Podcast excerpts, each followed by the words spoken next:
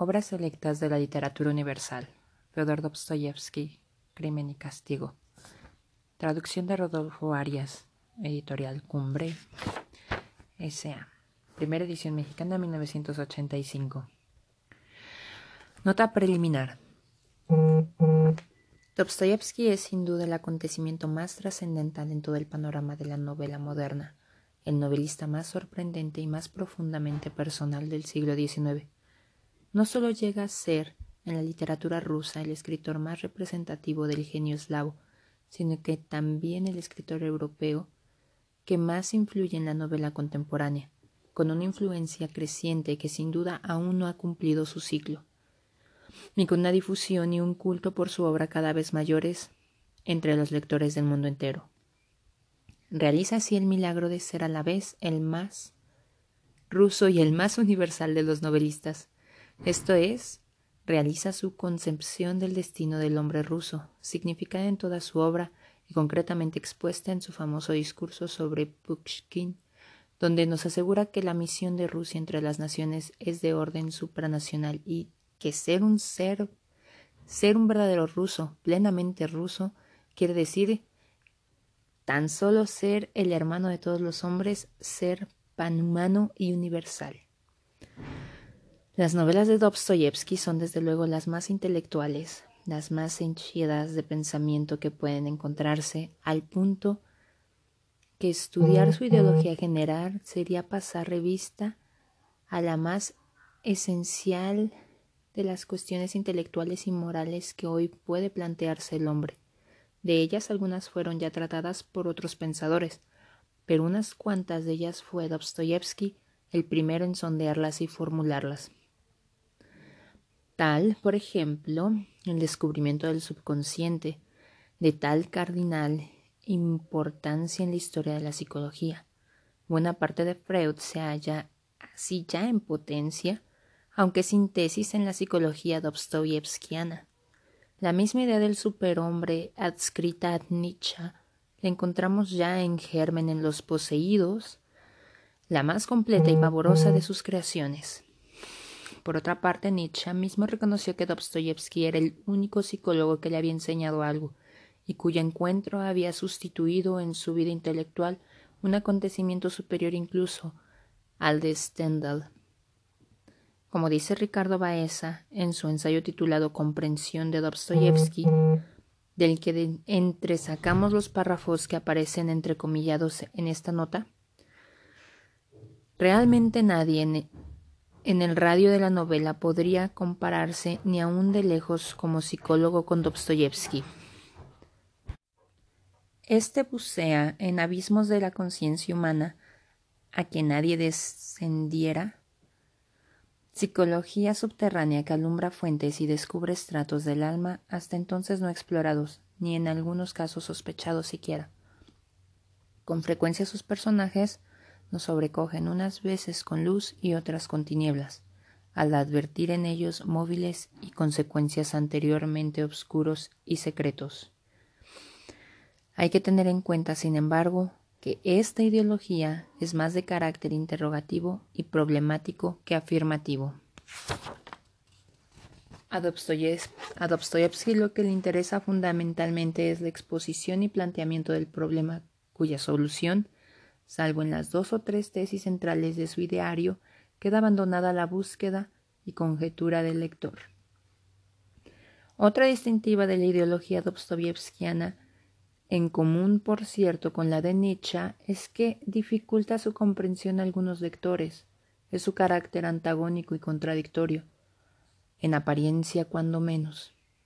En Dostoyevsky como en Nietzsche resulta difícil reducir la abundancia del pensamiento a un común denominador o un cuerpo único de doctrina, pues en su acervo de ideas encontraremos frecuentes antagonismos y contradicciones, señal inequívoca de fecundidad y sinceridad, de espíritus que no se avienen a encerrar la variedad y la y las antítesis de la vida del rígido molde de un sistema.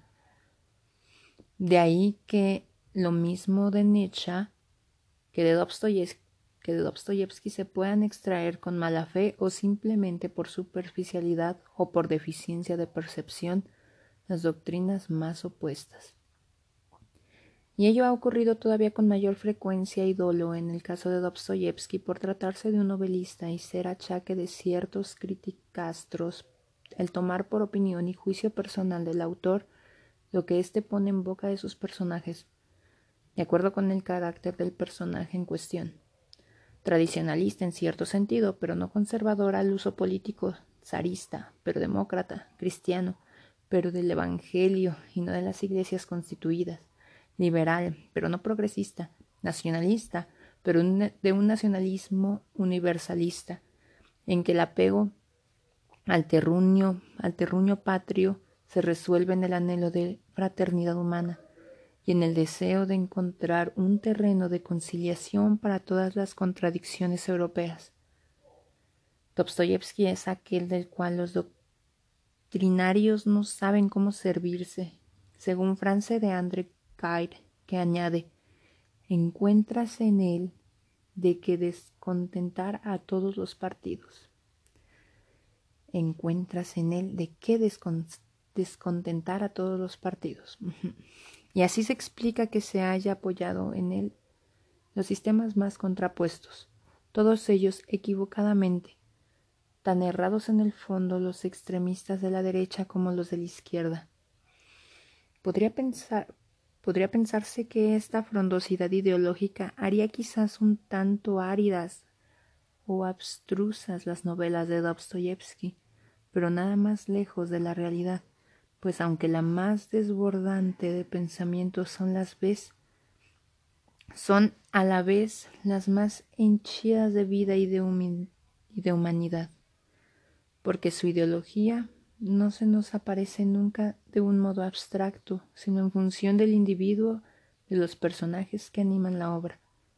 Claro está que el encomendar a los personajes la expresión de las ideas del autor modalidad inherente a la literatura dramática, requiere una profunda identificación por parte de aquel con sus criaturas, y es evidente que sin un extraordinario don creador se corre el peligro de que los personajes aparezcan desprovistos de la debida cohesión espiritual, sin una perfecta equivalencia entre su naturaleza, tal como nos muestra el autor y su expresión en palabra y obra.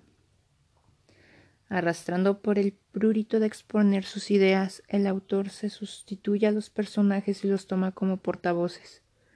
El resultado suele ser la incoherencia de los caracteres y la artificialidad del diálogo, que no encuentra su correspondencia natural en la psicología del personaje. Un ejemplo de esto es Balzac, al que continuamente vemos saltar al escenario atropellando a sus actores y reemplazándolos para hacerlos hablar como nunca habrían podido ellos hacerlo lógicamente, de acuerdo consigo mismos. Extremo que hizo observar muy sagazmente a Baudelaire que en Balzac hasta los pinches de la cocina tienen genio. Nada de esto en las novelas de Dostoyevsky. En ellas, y este es uno de los prodigios de su técnica, no solo hay una correspondencia consustancial, entre el carácter del personaje y las ideas que expresa. Y aún la manera coloquial de expresión, sino que además los personajes, por significativos que sean, no abandonan jamás el plano concreto de la humanidad para convertirse en símbolos. Del mismo modo, las ideas nunca se presentan tampoco en estado nulo, abstractamente, sino siempre en función de los personajes que las representan. Por profunda y compleja que sea esta idea, siempre la vemos delante en carne y hueso, vivida por el personaje, determinando y animando su organismo espiritual al modo que la sangre anima y vivifica el organismo físico. Desde luego, pese al interés novelesco de las obras en ocasiones apasionante, Dostoyevsky no es un novelista de fácil acceso, y para comprenderlo cabalmente hay que aplicar a su lectura otras facultades de atención, de intuición y de imaginación a las que requieren comúnmente la mayoría de las novelas. Esto depende en parte de su técnica personalísima, pues esta técnica, y ello que, sin explicarse la razón, desconcierta a muchos de sus lectores, es de orden dramático, pertenece más al teatro que a la novela propiamente tal. Así sus novelas son como en su, en su mayoría diálogo, y la parte narrativa sobre ser comparativamente escasa es también relativamente secundaria.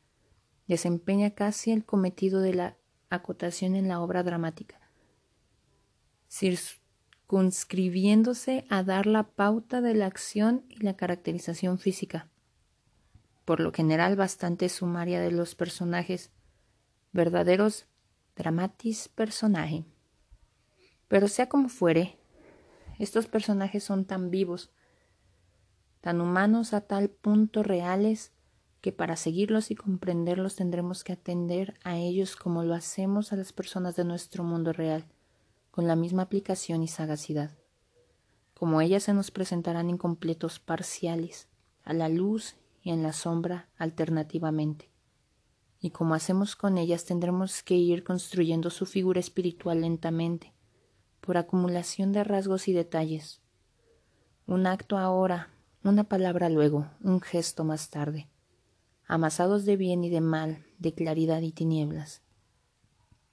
Y esta heterogeneidad y inestabilidad del alma humana es la particularidad de la psicología dostoyevskiana, su formidable aportación psicológica a la novela. Casi ninguno de ellos, como casi ninguna persona vive en la vida real, se nos dará de una vez ni en bloque. Y si en ocasiones nos bastará observarlos, a menudo no será necesario intuirlos o adivinarlos. Muchas veces también, como en la vida, tendremos que rectificar la imagen, que corregir una primera impresión falsa, que retocar y alguna hasta nos quedaremos en la duda sin saber a punto fijo a qué atenernos. Son más de uno los casos en que el personaje queda en estado de problema. Y diríase que el autor no sabe más que nosotros, pero si tampoco para él aquellas figuras hubieran acabado de desprenderse de las tinieblas originarias. Recuérdese, Verbigracia, el Stavroggin de los poseídos, personaje el más sinuoso y esfíngico de la humanidad dostoyevskiana, De un adolescente y tantos otros. Más fascinadores aún por esta penumbra en que permanecen. Una de las objeciones más usuales del lector común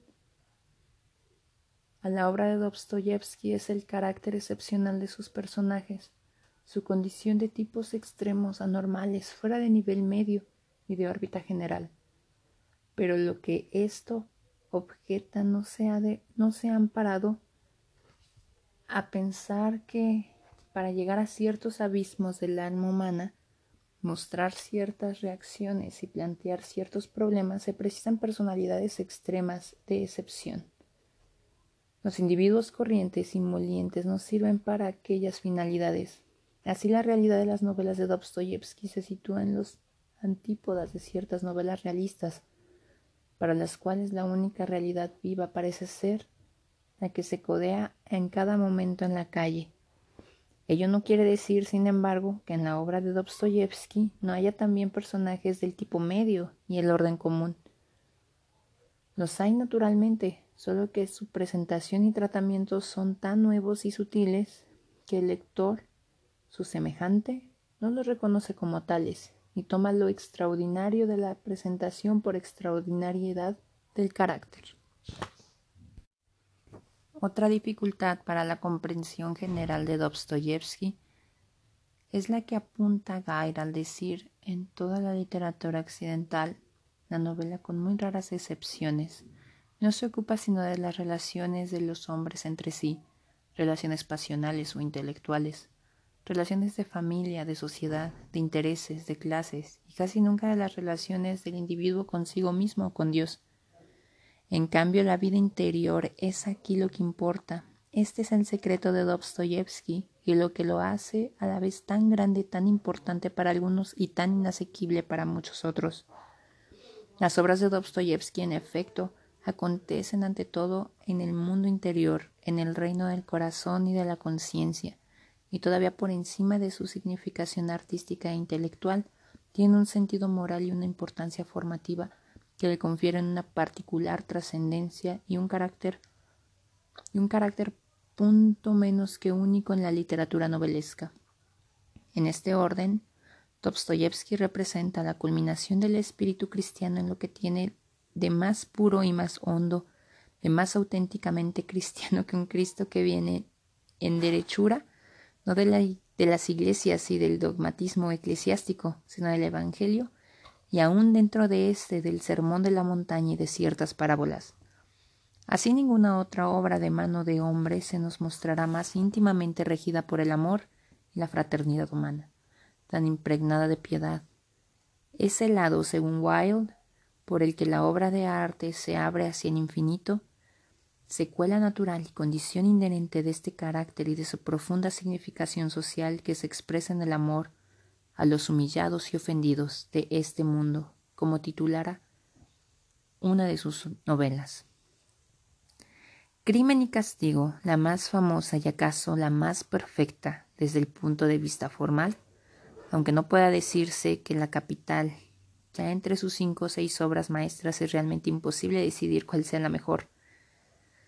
Es su primera gran novela cronológicamente, y no decimos su primer gran libro, porque cuatro años antes hubo ya de publicar Recuerdos de la Casa de los Muertos, que es sin duda una de sus obras esenciales. Escrita en uno de los periodos más dramáticos de su existencia, apareció por entregas en la revista El Mensajero Ruso dirigida por Kartov durante el año 1866, publicándose en el volumen al siguiente. Su éxito fue inmediato e inmenso, afirmando ya sobre una base inmovible la fama del autor.